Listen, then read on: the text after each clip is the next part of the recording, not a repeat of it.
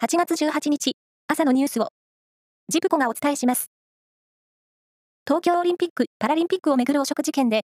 東京地検特捜部に逮捕された組織委員会の元理事、高橋治之容疑者が、現金は受け取ったが、賄賂という趣旨ではないと、受託収賄容疑を否認していることが、関係者の話で分かりました。厚生労働省は、新型コロナウイルスに感染しているかどうかを調べる抗原検査キットのインターネット販売を解禁すると決めました。今後は、各メーカーが国に製品の承認申請をして、認められればネットで販売でき、感染拡大で逼迫する医療負荷の軽減を目指します。共同通信によりますと、国連のグテレス事務総長は17日、ウクライナ西部のリビウに到着しました。18日には、ゼレンスキー大統領と会談し、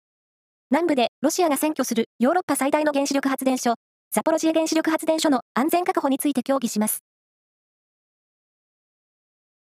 三重県の県立高校の男子生徒が、いじめを受けて自殺した問題で、県の教育委員会は昨日、いじめの情報を得た場合、その日のうちに、校長と関係教職員が情報を共有し、直ちに必要な対応を取る、という方針が盛り込まれました。昨日正午過ぎ、名古屋市中心部の栄で、突然、高さ17メートルほどの街路樹が倒れ、近くの車にぶつかりました。怪我人はおらず、名古屋市などが木が倒れた原因を調べています。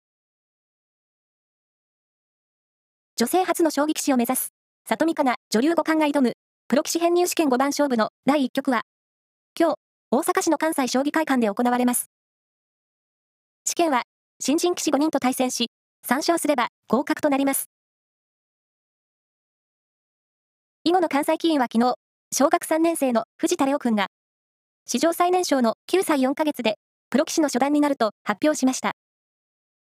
囲碁が盛んな中国、韓国、台湾を含めても、最年少でのプロ入りとなります。